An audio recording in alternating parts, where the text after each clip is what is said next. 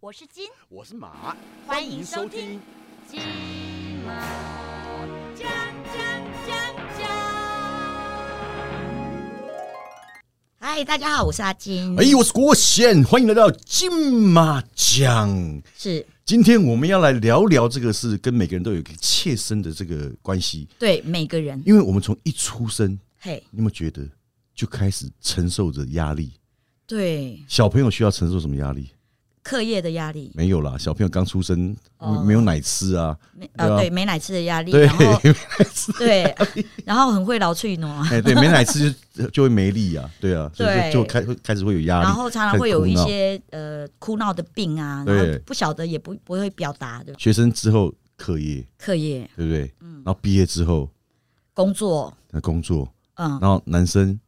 同才的压力嘛，社会的地位嘛，还有传宗接代，啊，传宗接代，对不对？哎、女生也要传宗接代、对，啊，女生也有嘛，对对啊。然后如果女生那个没有人娶的话，嗯，就会对不对变腐女，对对对， 腐女对啊，就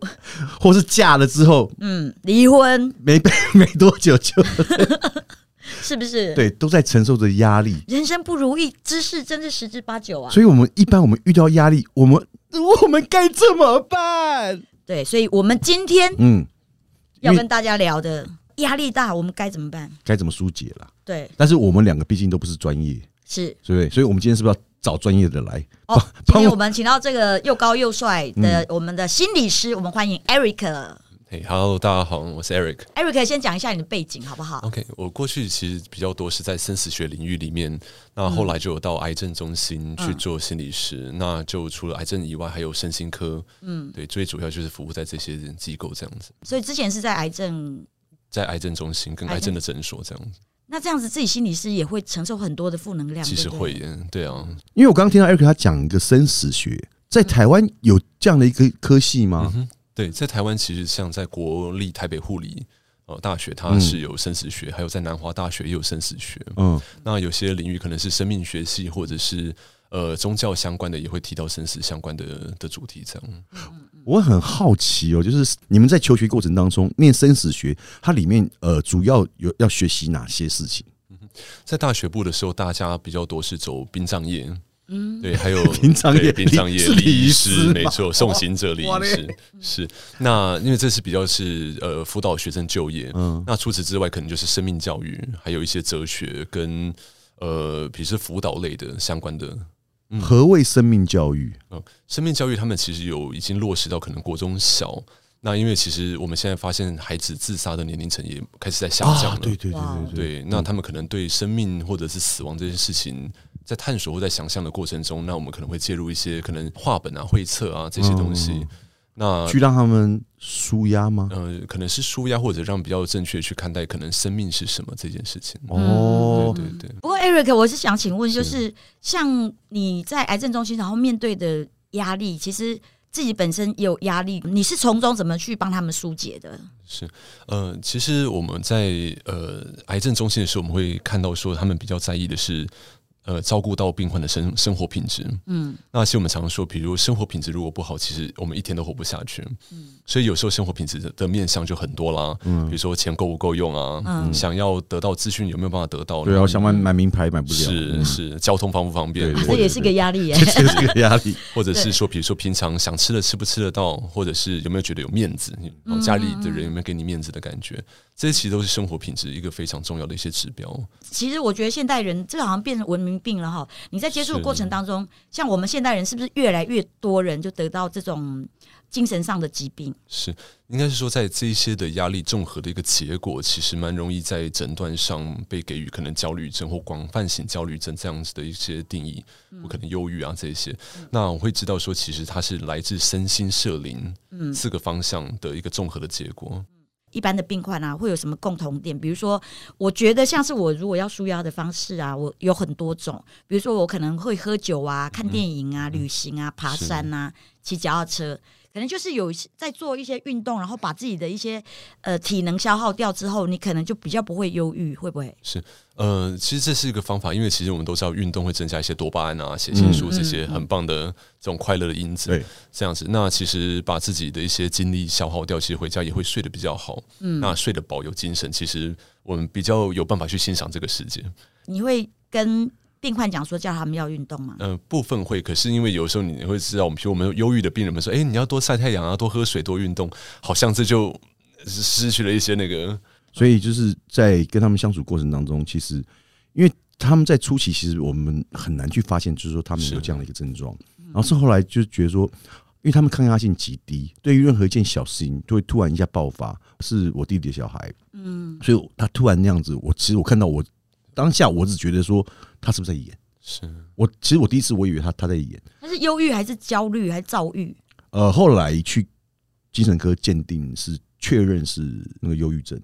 然后有长期就开始服服用药。忧郁症也然后算开是失觉失调症的一种吗嗯？失觉失调症其实就是我们以前说的精神分裂症。始不一样，哦不一样，那是精神分裂那两哦个应该 OK，OK 嗯是不一样的。所以就是在跟他相处过程当中，你可能就是要去随时去多关心他，然后你要去注意他的讲话、啊，还有态度啊，因为你有可能突然讲到一个什么点，他突然他就会刺激到了，刺激到他就会爆，是而且那是嗯非常突然，是在你没有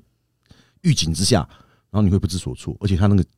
情绪你会一下子没有办法嗯，像我们有时候人可能说很有张力不要生气，不要生气，可能还会慢嗯嗯嗯慢平息下来，但他不会，他就一直处在那个高点，然后会压不住他，那是很可怕的事情。嗯对啊，那是 Eric，我想请问，就是如果说我们遇到周围有像这种忧郁症的人，你有什么排解他们压力的方法？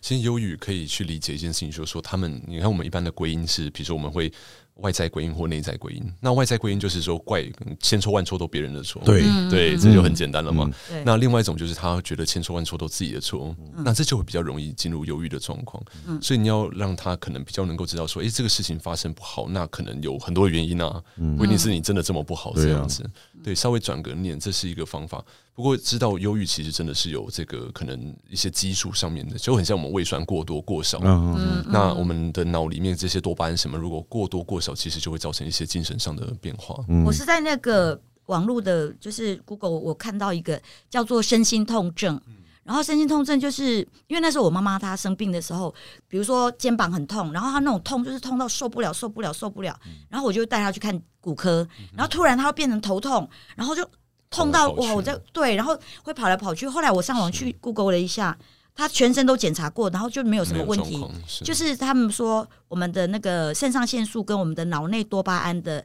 比如说以前可能是七比三，它突然变三比七、哇然后你就会觉得这里很痛，这里很痛，哦是是对，然后那个叫身心痛症。然后通常我看到是说，严重忧郁症的人就有可能会得这种身心痛症。嗯是很有机会，因为这个其实我们就叫身体转化嘛，就是这个嗯这些感觉、忧郁感觉直接往身体去。嗯所以你看，有时候这种痛症，他们会去看一个东西叫风湿免疫科，嗯，对对对风湿免疫科就是比如说关节痛啊或者什么，他们会以为是可能自体免疫的状嗯况这样子。那呃，我们有个类比的说法，就是呃很像免疫，就是自己攻击自己。嗯，所以你看。觉得自己不好，然后自己攻击自己，其实身体会有一些痛的反应。我先讲一个我自己的例子好了， OK，你帮我判定一下，我我这样子是不是有 有病？是，就像比如说，你看，平常我在家里面可能都没什么事情，可我一旦要遇到有工作的时候，因为我们的工作是比较不固定，然后有时嗯候嗯而且时间比较长是，像比如说我今天来可能要录这个 podcast 的话，比如说我们一天可能要录四集到五集哇，那可能我在前一天晚上我就会睡不好，因为我就会开始想明天要讲的内容，然后呃要要问些什么呢？要讲些什么？要怎么样才能吸引观众？然后我就会沉浸在一个就是一直在不停脑袋不停在转，然后再找资料，然后再看再听别人讲什么，然后看要怎么融融融入进来。因为晚睡了嘛，所以早上可能就比较爬不起来。好，爬起来之后，那想要出门之前，可是开始肚子就会莫名其妙的，它就开始就会痛。然后，而且我常常在就是要工作之前，很奇怪，就是常常会想要上厕所，就是有那个感觉，但不一定上得出来是，可是就会去想上厕所是。像我之前开演唱会的时候也是这样，就是要上台之前，我也是离上台只有剩三分突钟哦然，肚子哇痛我，突然就想要去哇嘞拉屎。我一直以来都有这个问题，就从以前到现在，年轻的时候，所以他们都觉得我是个怪咖，就是说你为什么你每次一到要上台的时候，就就特别就跑去厕所里面？那我觉得我自哦己也不知道，但是我就觉得去了厕所，不管有没有上，出来之后是舒服的， OK，会不会是厕所里面就是我的药啊？对，有可能每个人都有一个一致性的过场，你觉得去那个地方待一点自己的空间，嗯在自己的空间待一下，你会觉得比较自在一些。对，好像听起来有点像那种人家说什么肠燥症，哎、对，有点类似哦那种感觉。所以然后我哦，那所以我是算肠燥症，就那个肠燥，就是比较焦虑的时候，其实肠子会先反应这样子。所以你是算焦虑，不算不算忧虑嘛，对不对？呃，这感觉是比较像是广广泛型焦虑，就是说有时候我们对要求比较高，我们设的目标很高，会有点人家说完美主义嗯这种感觉。那其实自己就会比较想要去达到自己很设的很高的目标，嗯这样。那中间那个那个就会感觉到比较大的压力。哦，对我啊，真的他讲得蛮对的，我就是一个对我自我要求非常高、标准特别高的一个人所以你到现在所以都对还娶不到老婆。啊。这方面我已经降尽量在降低了，好不好？对，对，呃我说可以补问一个说，有时候完美主义对身边的人，我身边的人会很有压力啊，觉得好像没有达到标准的时候，就会对对对对被骂还对，是啊像我妈他们，他们就觉得压力很大。我当初其实我会离开家里面，也是因为就是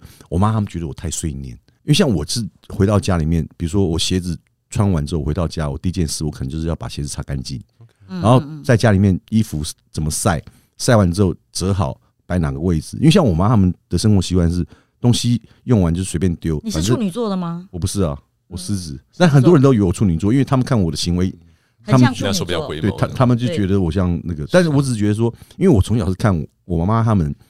用完东西之后，他们都不会归类，然后嗯每次要再用的时候，他就找不找到。不到，我说那这个问题简解决方式其实非常简单，就是你把只要把物品归类，今天你菜刀、剪刀、针线盒或者什么药品啊，你把它归类好，放在固定的位置，或者甚至于是在上面标示说这个是药品，这是什么是，你这样子要用的时候，你不就很清楚了嘛？那他他们就没有，他们就觉得说